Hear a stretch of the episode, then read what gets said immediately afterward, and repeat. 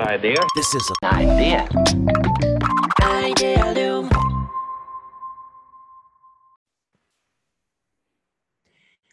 皆さん、こんにちは。皆さん、こんにちは。はい、というわけで、アイディアリムキャスト。えなんで順調にいったのに 初めてぐらい結構今日今順調にいったのになんで笑うんですか？なんか自分で笑っちゃって。え、これ、これは取り直した方がいいやつ？もうそのまま行こう。もうそのまま行きましょう。というわけでね、いアイディアリムキャスト、はい今回も取っていきましょう。取っていきましょう。はい、連休がね、明けましてね。先生、連休楽しかったですか？ゴールデンウィーク。どんなゴールデンウィーク過ごし過ごされました？楽しかったですよ。あの、うんもう連休だからね、この機会に、あの、うん普段読めてないね、学術書とかね、文論文とかね、レビューしてえー、超頭良さそうじゃん。思ったんですけどね、なんかもう、うん鳴りやまぬみなべさんからの DM。嫌味かよ。あの、いやいやいや。あれじゃないですか、もう、はい耳くりとね、どんぐりのね、うんあの、B2B 向けのね、紹介資料をね、みなべさん紹がゴールデンウィーク返上で。気合い入れて100ページ作ってねそう。100ページくらいのね、ちゃんとしたものをね、作ったわけですよ。ミニクリとどんぐり。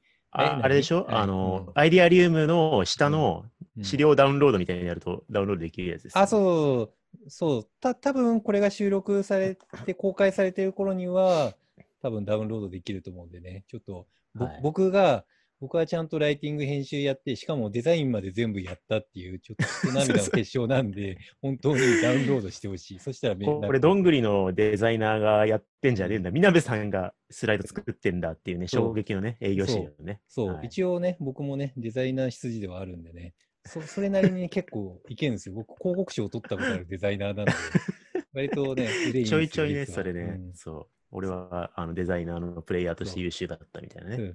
うんあ、そう？まあまあまあ。そう、そこそこいけてるんですよ。まあまあまあ。はい。ね。というわけでね、まあその資料はぜひあの興味があったらダウンロードしていただくとして、はい。で、まあ連休明けて、あうん。の収録第一弾ということで、今回はね、うん。あのゲストがね、え、ね。ゲストが？誰、誰、誰、誰だ？誰だ？誰だ？誰だ？誰だ？前ね、あの、作る場の代表のね、中村さんにね、来てもらってね。確かに、あのイケメンの C CCO の中村さんが来て、その次は、まさか誰だ？豪華ゲスト、なんと、豪華ゲスト。なんと、ミミクリデザインの東南さんに来てもらいました。やべえ、あのユミちゃん スターじゃん。これ今一瞬にしてこうガクンって落ちてます中村さんからのって。えーいやいやいやいや。ええもう中村さんか、ユミちゃんかみたいなところあるからねい。やいや、そんなのし上がれない。そうですよ。ね。ね。いや前回ね、あのなんかこう、いや、うちは出すかと思いきや、いやいや、ね。ちゃんとしたゲストだからみたいな感じでね、言っといてそう、ね。言っといてね。そう。やっぱね、そう。ちわのね、ゲストもね、そう、ね。出していかない前と。回の流れで言ったらね、なんか、はい。田中さんとか来るのかなとか、誰か来るのかなとか、ビズリッチの？そうそうそう、ビジョナルの。その話をね、そう、本人 いないところでめっちゃ話してあるけど。今一瞬にしてなんかはいもう期待値が今めっちゃ下がったみたいなそういう言い方やめてもらっていいですか？いやいいやや いやいや、そんいなことないですよ。もうね、誰が来るよりも嬉しいよ。ありがとうございます。のー来てくれてありがとうね、フォローも含めてね、紹介すると、うん、まあ、トーナンさんはミミクリデザインのあの社員第1号なんですよね、実は。すごい創業期から、はい。1期目からのメ創業メンバーで、うんそうですね。そう、から入ってもらっていて、で、後でちょっとね、またか、あのー紹介してもらおうと思いますけど、今、組織開発に関してもすごい研究者として、研究者だったの、えーそうですよ。研究者、知ってる。あの、ゲストに発話させてもらってもいいですか？確かに。本当にゲストいんのかみたいになってる。そう。ちょっと、ちょっと30秒黙るね。はい。はいね、トーナッツさん。はい。なので、ちょっと私がジョインした、まあ、最初、あれですよね、ワークショップデザインアカデミアっていうコミュニティの立ち上げからミミクリにジョインしたんですけど、そこら辺の経緯からちょっとお話できたらいいなと思ってます。そうですね。だから、組織に関する研究もしてるし、だからこう、組織学会とかもね、僕と一緒に行ったりとかしつつ、まあ、その研究知見を活かしながら、ワークショップデザインアカデミアっていうミミクリデザインと今、どんぐりが共同で運営しているサービスの、まあ、リーダーとしてね、はい。やってもらってるメンバーなんで、いやまあ、アイデアリウムのそう、30秒素晴らしいリーダーだ。30秒が経ったようです。そう。なので、まあ、研究の話もそうですし、WDA、今どんなことやってるかっていうのもそうですし、あとね、アイデアリウムのね、運営もね、密かにこう支えてもらってね、収録に立ち会ってもらったりとかね、あはいのしてあたんでりがとそう。はい。第1号、うちはゲストにふさわしいかなと思ってね。う。確かに。はい、もう2本目？みなべさん。あそうだよ。ワイン、一応ワインボトルもね、ここにありますからね。なるほどね。はい。まあ、今日はね、トーナーさんがね、メインゲストだから、僕とみなべさんは、あの、酩酊してても大丈夫だから。全然大丈夫。なんとかしてくれる。はい。じゃあ、早速。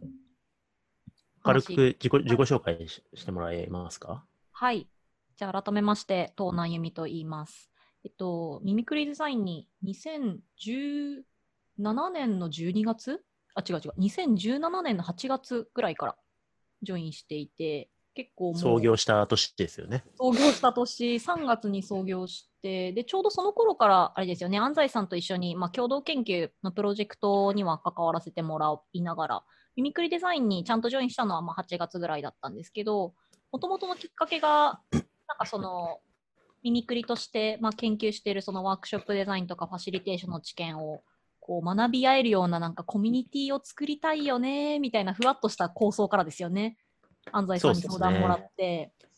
で、ちょうどその時私が大学院でコミュニティデザインとかの研究をしていたみたいな背景もあったので、ちょっと一緒にこういうこと考えない？みたいな感じで安西さんに相談もらったのが、ミミクリの参画のきっかけでしたね。その時ってもう大学院に卒業してましたっけ？いや、大学院2年目。だったかな ?2 年目だった。修論書いてる時、はい、ちょうど修論書いてる時だったと思います。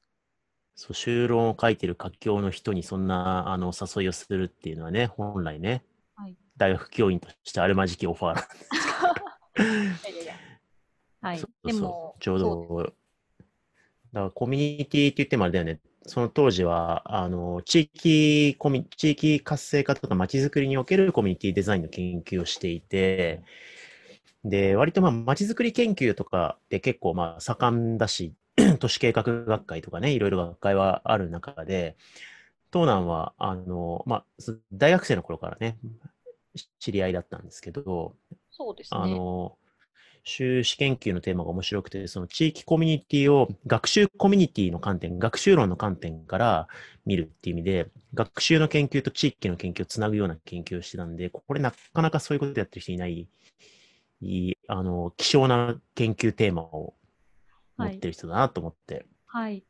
そうですね。興味を持っていったんですよね、ずっとね、僕がね。はい。で、うん私は逆にその街づくりというか地域でワークショップが行われるみたいなことをまあ大学の時に知って、ちょっとワークショップのことも学びたいと思って、安西さんのもとでワークショップ最初学ばせてもらっていて、大学生の時にね。そうです、ん大学の時に。で、その後、まあ、地域でこう人がこう変わっていく過程っていうのを、これどういう枠組みで見たら自分が見たいものが捉えられるんだろうって考えてた時に、学習論に当たってというか、そこでまたあの安西さんの研究領域と近しいところに行くという ことがあって。そうですね。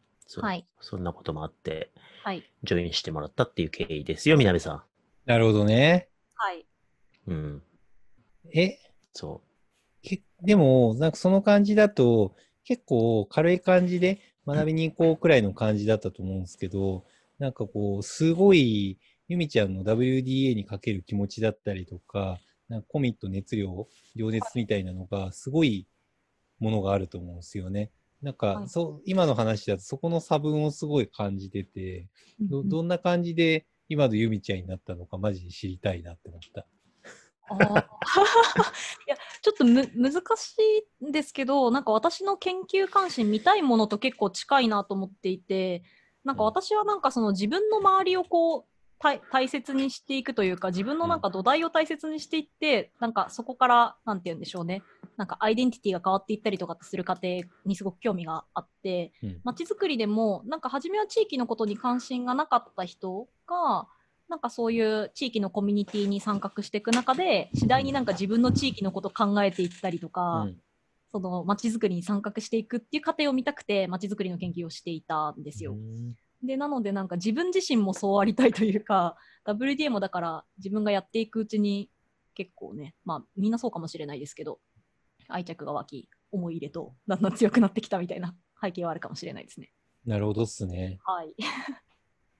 でも本当ね、最初は、あの、2017年、まあ、オンラインサロンがね、結構普及して、そうですよでね、。売れてるオンラインサロンとかがね、有名人を筆頭に出てき始めていて、結構ホそういうリエモンとか？月額、そうそうそうそう、あった時だったんで、で、まあそのブームに乗ったっていうよりかは、それをちょっとこう少し、あの、斜めに、冷静に眺めながら、そういうこう、コミュニティで、こう、ある種月額の料金を払っていただきながら活動していくっていう学習環境のコミュニティの形態をちょっと考えたいなって思って、まあ、トーナンとディスカッションしながら WDA っていうコミュニティを立ち上げたんですよね。なるほどね。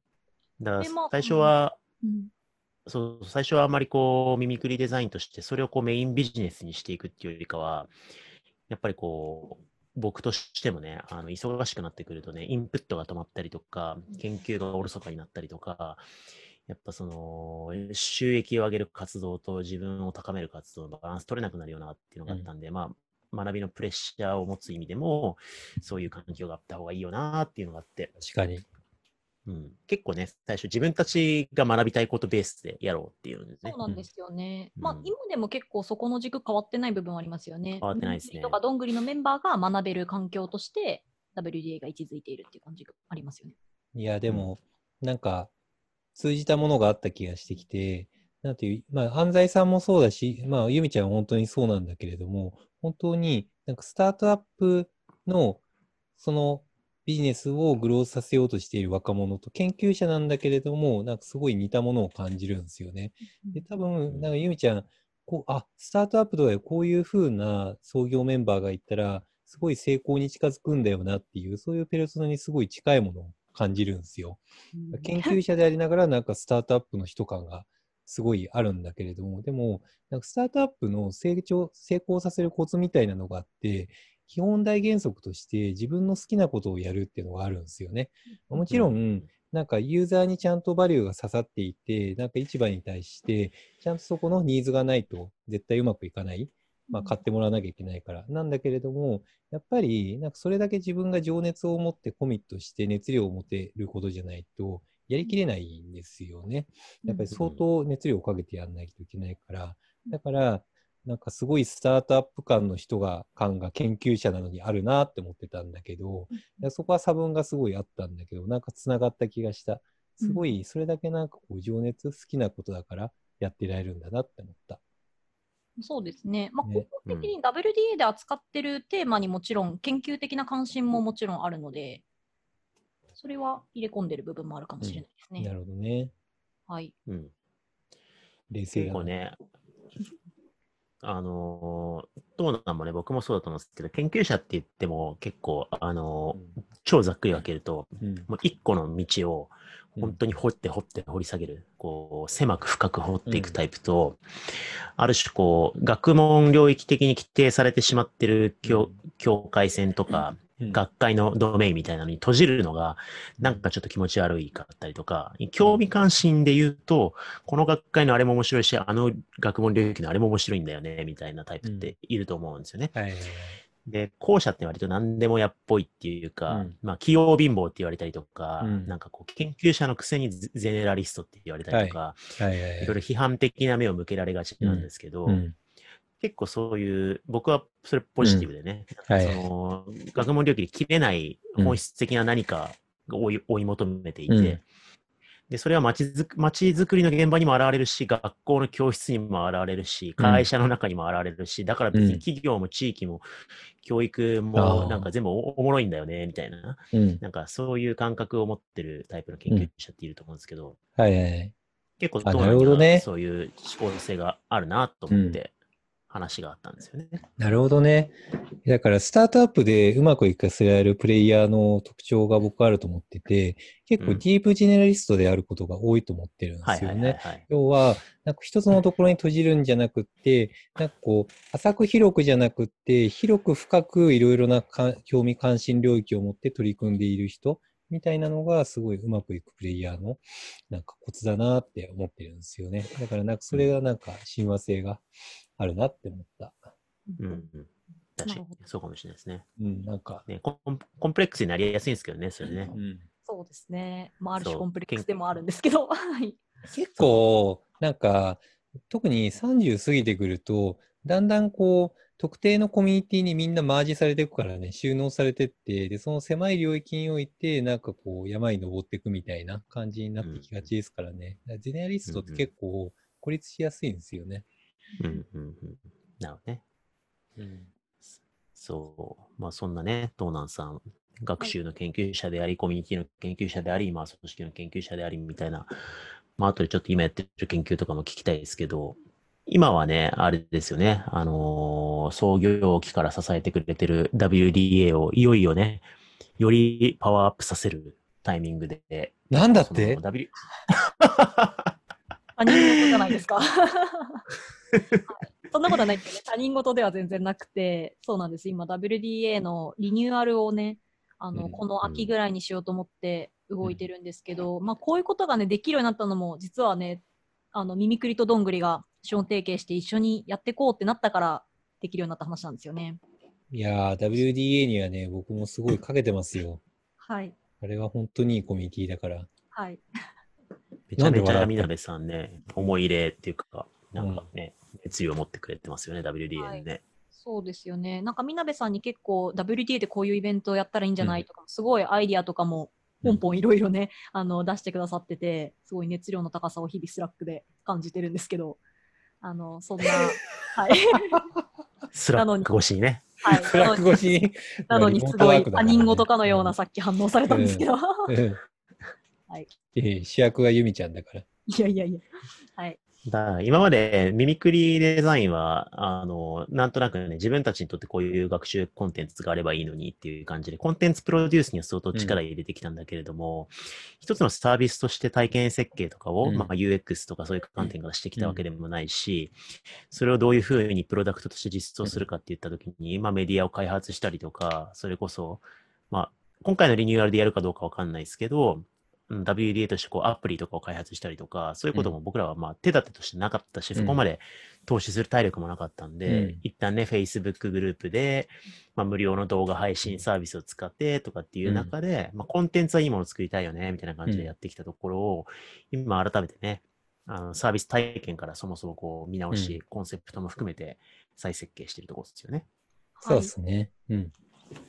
なんか、あのちょうどミミクリにそのサービスデザインを専門とする強力なメンバーが入ってくれた、滝さんという方がね、入ってくれたっていうこともありますし、だって、ああのの滝さんが？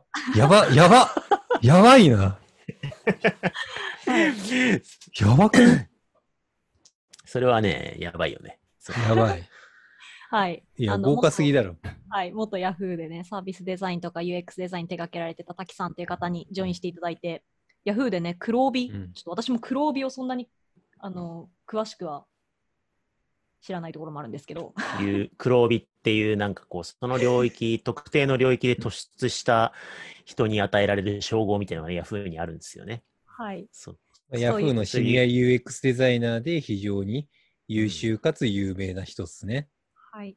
本当に。はい。その滝さんに今、あの、ジョインしていただいて、あの、滝さんにこう、全体のディレクションとかも握っていただきながら、WDA の UX の改善と、まあ、より学習環境として、より良い環境にしていくために、今、うん日々リニューアルに向けて構想を練っている段階で、ちょっとプロトタイプ的にいくつか始めていってもいるんですけど、まあ、そういう UX の専門家が入ってきて進めているっていう部分と同時に、まあ、どんぐりさんの力を借りながら、なコンテンツ一個一個のクオリティアップもね、今測っていってるんですよね。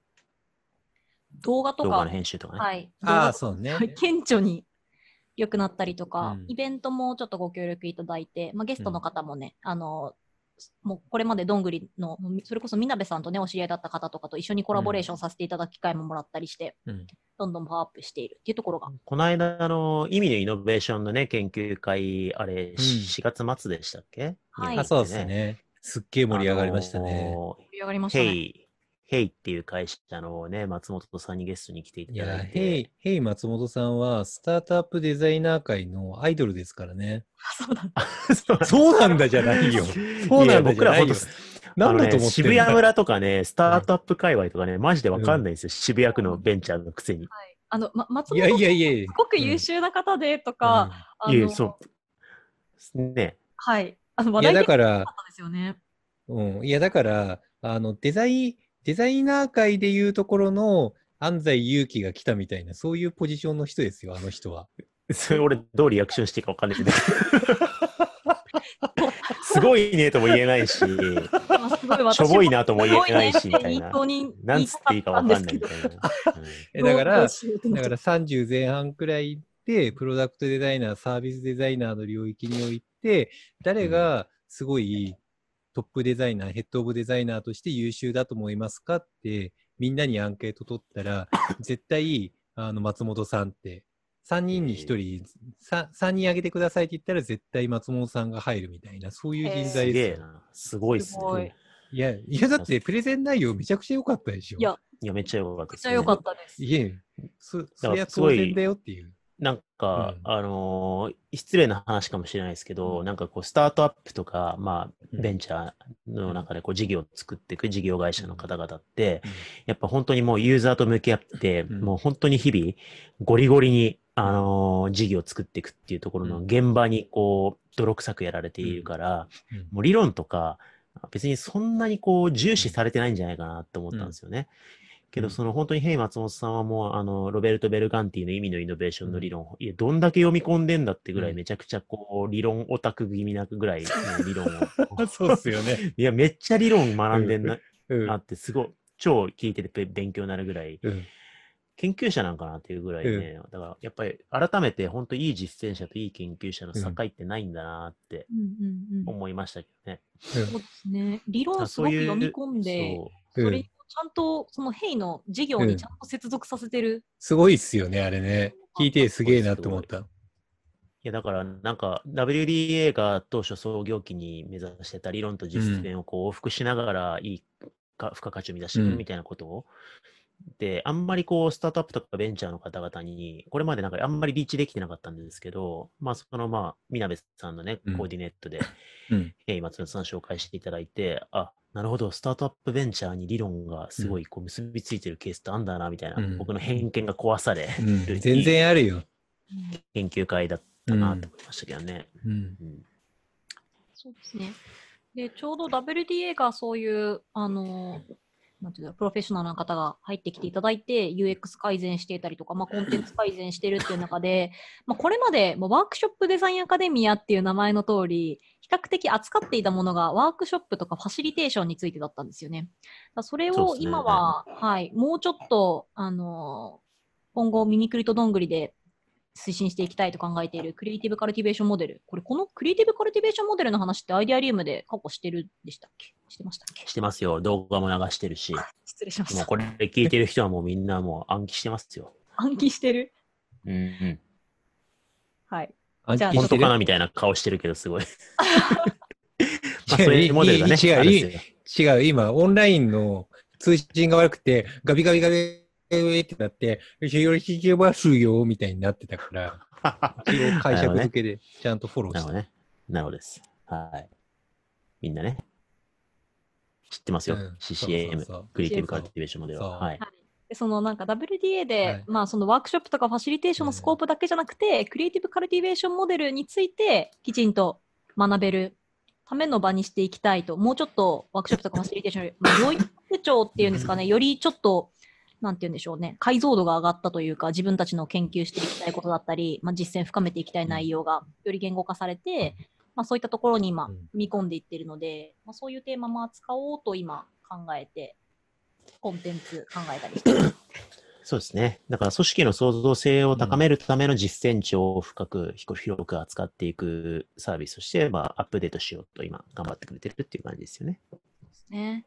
なんか昔はね、うんちょっとなかなかあんまり最初からすごい領域拡張してもとかって言って、やっぱり安西さんも10年研究してきたワークショップデザインっていうところをやっぱり中心にした方がいいんじゃないかって。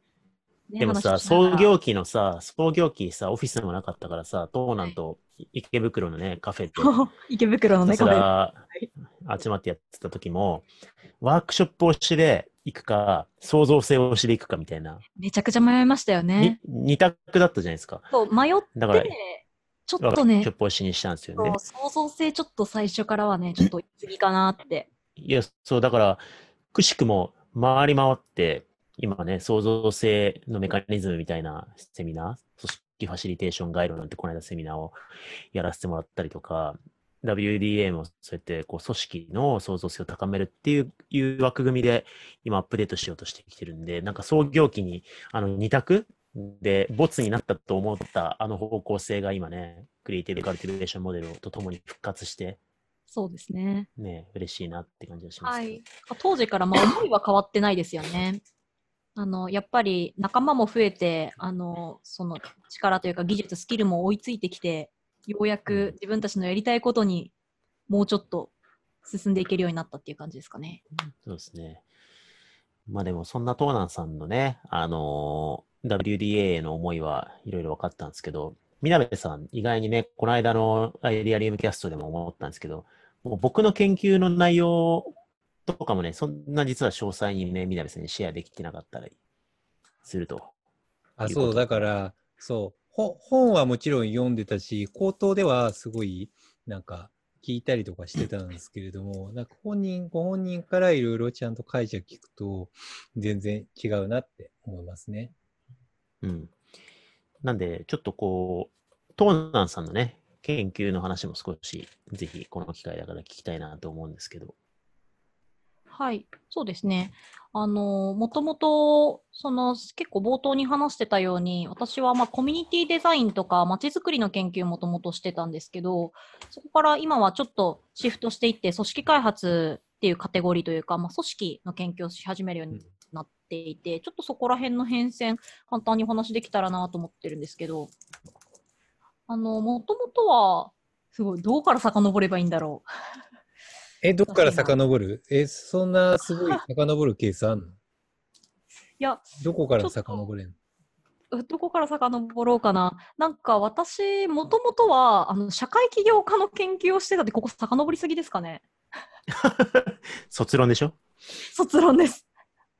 卒論で社会起業家の研究、た社会起業家というか社会起業家精神について研究をしようとしていて、で、そのまあ街づくりにこう、街づくりとか社会起業家、地域をフィールドとして社会的起業しようとしてる方がまあいらっしゃって、なんかそういう人たちってなんかどういうプロセスでまあ地域のことに問題とか関心を持って、その問題の解決に当たり始めていくんだろうかっていうところをはじめ興味持ったのがきっかけで、で、その、そうやって思い始めたのは、ちょうどまあ私地元山口なんですけど、なんかその山口が結構、なんて言うんでしょう。結構なんて言うんでしょうね。ちょっと錆びれていってるみたいなのを規制のたびに思うことがあって、で、なんか他にもなんかいろんな地域とか見ていく中で、そういう地域の問題にこう向き合っていく人たちを目にすることがあって、なるほどね。であなんかこういう人たちが世の中に増えていったらめちゃくちゃこの自分の身の回りが良くなるんじゃないかなってっていうなんかその自分の地元が良くなったらいいなとかなんか自分の身の回りを良くしていく人たちがどんどん増えていったらいいのにみたいな気持ちから研究スタートしてるんですよ。なるほどね。すごはいい気持ちはわかるよ。だって、僕、えっ、と、東京都北区生まれ、北区育ち、現状も北区在住なんですけど、はい、東京都23区の中で、な、なぜか人口がめちゃくちゃ、東京って基本人口どんどん増えてくじゃん。なのに、はなぜか北区だけ人口がめっちゃ減少してんすよ。なるほど。なんか、そう、僕は子供の時に40何万人いたのが30何万人まで、わおなんか、ミニマム時32万人まではい行っ。たんすよね。はい。だから、なんかこう、じじばばばっかりで、その気持ちはね、すごいわかる。はいいや、でも、だからそこに貢献したくって、はい。あの、北区の人口増加プロジェクトを僕、地はい域活性化でやったことあるんで。あの、知ってますよ。話知ってんの、はい嘘北区住もうよってやつですよね。ちげえよ。あれ違いました？住もうよじゃないよ。あ住め。ば北区だよ。あ、住めば北区すみません。失礼しました。北区住もうよじゃないよ。あ、失礼しまし怒られるよ。アイデン北区のアイデンティティロゴになってるから。なるほど。住めば北区って。今。結構どんぐり、意外にね、地域活性のプロジェクトやってますよね。めちゃくちゃやってますよ。北区もやってるし、えっ、と、佐賀県は定期的にやってるし、えっ、と、熊本もやったし、なんか熊本の、なんかくまモンとコラボして、なんか地域活性化のやつ結構やりましたよ。うんなんか他もなんかいろいろやってた気がすんな。地域活性化はすごい興味がありますよ。あ、そうだったんですね。うんとそうだったんですね。あ、そういや、だって営業資料見たでしょ。え営業資料に地域活性化の仕事めっちゃ多いなと思わなかった？いや、思いました。思ったんですけどうんそんなに思いがすみません。でもさ、なんかあのさ、あのスストリートファイターのサガとかけた、ね、サガプロモーションとかね、はいあの北北区のなんかこう、うん相撲よ北区にみたいなやつとかね、ええちょっとなんか、あの、ギャグ、ギャグ的変化球みたいなのが多いから、いや、まあ、まあそうだね。まあそうだね。それは認めるんだ。基本、そうですね。あの特に、どんぐり昔ね、企画においては基本変化球が多かったからね。うん。最近王道もやるようになったけど、基本ね、変化球大好きだから。それ、それもあったんじゃない？東南さんが、あの、王道な街づくりとして認めてなかったんじゃないですか？そういうことが認めてもらえなかった。研究者に認めてもらえなかった。研究対象に入れてもらえなかった。いや、なんかその地域に興味があったっていうのは、まあ、そのフィールドとしてまあ地域があったっていう感じで、私がすごい地域にすごい関心があったというよりは、やっぱりなんかその身の回りの問題を問題だと感じてこう、動いていくっていうそのプロセス、どっちかっていうとその人のなんか認知っていうんですかね、そういうプロセスの方に興味があって、なるほどなのでね。、はい。なので、まあ、そういう興味関心で、もともとは、まあ、街づくりに関わる人が、街づくりに関わる人というか、まあ、皆さん、まあ、どこかしらの地域に住んでるわけじゃないですか。で住んでて、普段はお仕事があったり、ご家庭があったりと思うんですけど、そこからなんか、自分のちょっとプライベートからちょっと外に出るというか、うん地域のことに関心を持って、街づくりに参画していくのってどういう過程なんだろう、どういう過程というか、どういう学習だったり、アイデンティティの変化が起こっているんだろうかっていうのに興味を持って、修士課程は研究をしてたんですけど、なるほどね。でその中でなんか自分が興味があることってなんだろうって改めて問い直したときに、なんかあんまり自分が興味関心があること地域に限らないなっていうことに気づいて、えやっぱりどっちかっていうと、人のなんか学習過程っていうんですかね、人がなんかコミュニティとか集団組織とか、集団のかとかの中で変容していく過程っていうところに興味があるなっていうことに気づいて、で、なんかそれもなんか個人が変わっていくことで、そのコミュニティに影響を及ぼしていくなっていうのをすごい街づくりの研究してるときに感じていて、なるほどね。なんかやっぱり一人なんかまあ街づくり街を良くしたいって思ってる人がまあいてそこになんか初めは興味なかったんだけどっていう人たちがなんかまあ自分の自己実現とか、まあ、やりたいことと結びついてちょっと街づくりに関わるようになっていったら、なんかそれをその活動を見てなんか地域からあ他の地域から人が移住してきたりとかして、なんか結構グループダイナミクスじゃないですけど、うんなんかその集団なんか組織コミュニティが変わっていくっていう過程がすごい面白いなと思っていて。うーん。っていうので、あの、もともとはそのコミュニティっていうワードで研究をしてたんですけど、なんかこういう人が変わって組織が変わっていく過程って、どういう枠組みで捉えたらいいんだろうかっていうのを試行錯誤している中で、まあ、コミュニティデザインってちょっと研究としては、そんなに研究の歴史が長くなくって、あの言葉としても新しかったりするので、あんまり学術用語としてはそこまで研究があの他の領域に比べるとあまりされてないんですけど、うん。よりちょっと組織開発とか、まあ、組織に関する研究の方が、まあ、自分のやりたいことは引き続き見れるし、なんかその方が自分の見たいことが捉えられるんじゃないかなと思って、最近はコミュニティっていうものから組織っていうものにちょっとスコープを移しながら研究を続けてるっていう感じです。なるほどね。研究者だったんだね。いや、なんかこう、イベントとかでずっとなんかファシリしたりとか、なんかこう、あわあわしながら、 Zoom とか YouTube ライブの準備して、で、みんなにいいんだよ、みたいに言われてる。なんかこう、アシスタントの女の子みたいな、なんかそういう感じのイメージで捉えられてたと思うんですけど、そうじゃなくって、実は研究者だったんですね。はい。実は。実は研究者だったんだ。まあ研究者だったというか、まあ、全然研究者のた卵の卵ですけどね、研究者になりたいなというか、まあ、その、それこそ実践と研究を両方する人間になりたいなと思って、うんずっと大学のもう本当3年生とか4年生ぐらいの頃から、それに向けて動いてってるっていう感じですかね。うん。組織開発の研究はどんなのやしてんですか？えっと、組織開発の研究、ちょうど自分が組織開発の研究やりたいなと思ったタイミングで、あの CCM モデルの話にやや戻るんですけど、まあ、ミミクリとしても、まあ、組織開発と事業開発とかをつないでいきたいよねっていうことをちょうど言い始めたタイミングというか、自分を研究したいなと思ったタイミングで、まあ、ミミクリとしてもそういうことやっていきたいよねっていう話をしていて、うん。今はちょっとまだ、あの研究、どういう研究していくかっていうところのスコープ定め中っていうところではあるんですけど、うん。あのこういう組織に何かしらの介入していくっていうことが、なんかどういう、なんて言うんでしょうね、組織からそういうイノベーションを見出していったりとか、うん。良い事業を作っていくっていうところにつながっていくのかに今興味を持っていて、まさに CCM モデルをもうちょっとアカデミックに言語化していきたいなっていうところが今の目標ですね。いや、あれはね、相当頑張って、いろいろ僕も本読んだし、安西氏と一緒に論文とかもいろいろ過去面レビューして、なんかこういろいろなものを内包しつつやったから、あれはね、研究しがいがありますよ。そうですね。そうですねなんかもとも。とその地域の研究してた時もやっぱりなんか最終的にそのなんていう地域が目指すところって経済的に活性化していくか、まあ、社会的に活性化していくかみたいな2つの方向性があるなと思っていて、まあ、企業でいうところはやっぱりちょっと、まあね、株式会社だったら売り上げを上げていったりとか まあそこから何かしら生み出していくっていうところだと思うので、まあ、そういう組織に何か介入をしていくっていうことがそういうアウトプットにどうつながっていくのかっていう部分はもうちょっと研究していきたいなと思ってるところです。まあでもそこね、あやっぱり組織とコミュニティってやっぱ切り離せないなって思うのは、やっぱ両側面ありますよね、会社って。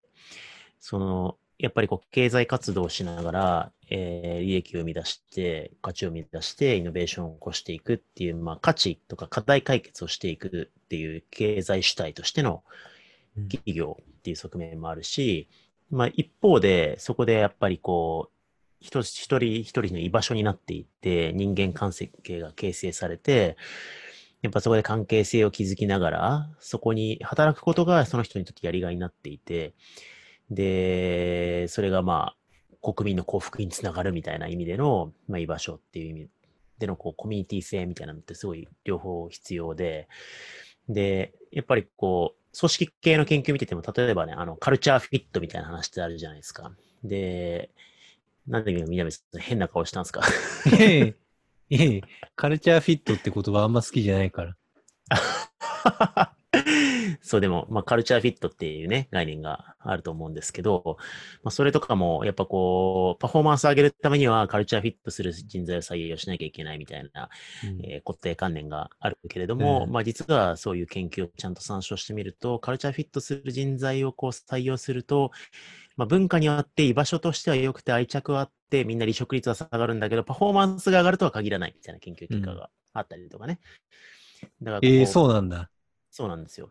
えー、なので、か必ずしもそうではないとは限らないし、うん逆にイノベーションが生まれる源泉探っていくと、カルチャーフィットしない異端児から生まれてることもあるみたいなことも言われてたりするんで、なるだかほどね。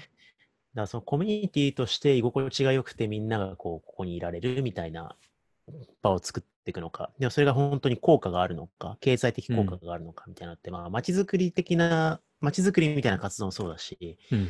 その組織開発の活動でもそうだし、結構ね、両方あにおいて重要な命題だなと思いますけどね。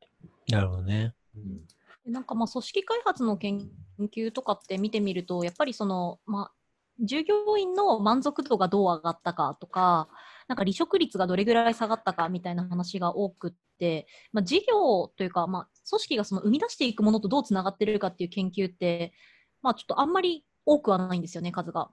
うん。なので、ちょっとそういうところも含めて、でも本来はその組織が生み出していくものがちゃんと生み出せてるんだっけとか、自分たちが実現したいミッションだったりとか理念とか、そういったものがちゃんと実現できているのかっていうところに、本来は、なんていうんで、焦点を当てるべきだよなとか、まあ、そのためのもちろん従業員満足度だったりとかっていうのはあるのは思うんですけど、なんか、なので CCM モデルをもうちょっと、ワインが どういうこと？なんか、え、何今の？リ、リン、え？リ、ゴング的な？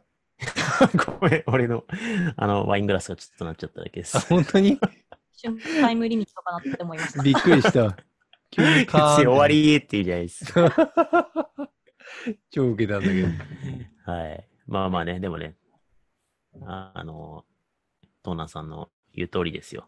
CCM モデルってね、そもそもその、うん個人が内発的になれるよとか、チームが対話的になれるよみたいな、いいと、良しとされるものが、ん組織の目に見える価値とどうつながってるんだっけっていうことをね、まあ、見取り図を描こうとした図なんで、まあ、そこのそれぞれのパスが本当にどういうエフェクトがあるのかみたいなことは、まあ、今後いろいろね、研究しながら、うんドーナーも研究するだろうし、僕らも研究しながら明らかにしていっていけると、まあ、組織イノベーションのね、まあ、理論、指針として、いいものが出来上がっていくだろうなと思いますけどね。はい。そうですね。まあ、そんな感じで、ドーナツさんの人となりも知れたし、WD 知れました？知れた？知れた？本当に知れた？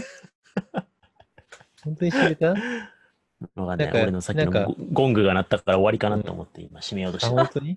鳴らしたの安西さんなんですけどね。なんかいつもすごい淡々としてるじゃん、ゆみちゃん。はい。うん。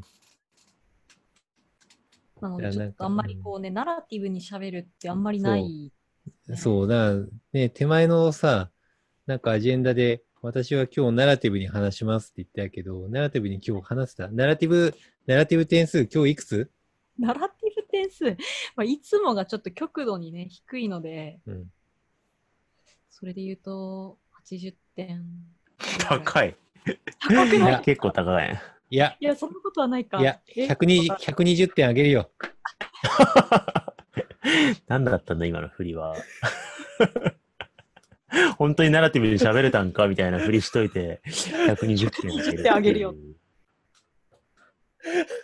はい。よかった、120点出たからね。はい。またでも来てください、トーナンさん。アイディアリムキャストにも。はい。またお邪魔します。WDA でね、頭がいっぱいだと思いますけども。はい。正直アイディアリウムなんてメディアどうでもいいと思ってると思いますけども。いやいやいや、全くライバルですよ、ライバル。ライバルうんそうですね。はい。負けずに WDA もいいメディアにね、していこうとね、はい。してますあのーまあ、なんて言うんでしょう、本当にコンテンツの量とか、なんて言うんでしょうね、まあ、豊富さっていうところもそうです。結構、まあ、領域の幅みたいなところで言うと、まあ、もちろん WDA の方が広く、あとまあ深くも一応やれてると思ってはいるんですけど、アイデアリウムはね、アイデアリウムは、なんか、飲んで、ワイワイやってるだけですからね。WDA はちゃんと話しますからね。うんはい。UX が違うんだよ。UX って言葉あんま雑に使うと、すげえいろんな人にぶち切れられるから。ですね。うんというわけで、ちょっとね、長くなっちゃいましたけど、こんな感じにしときましょうか。そうしよはい。というわけで、ありがとうございました。またトーナンさん遊びに来てください。はい、ありがとうございました。ありう。がとうございました。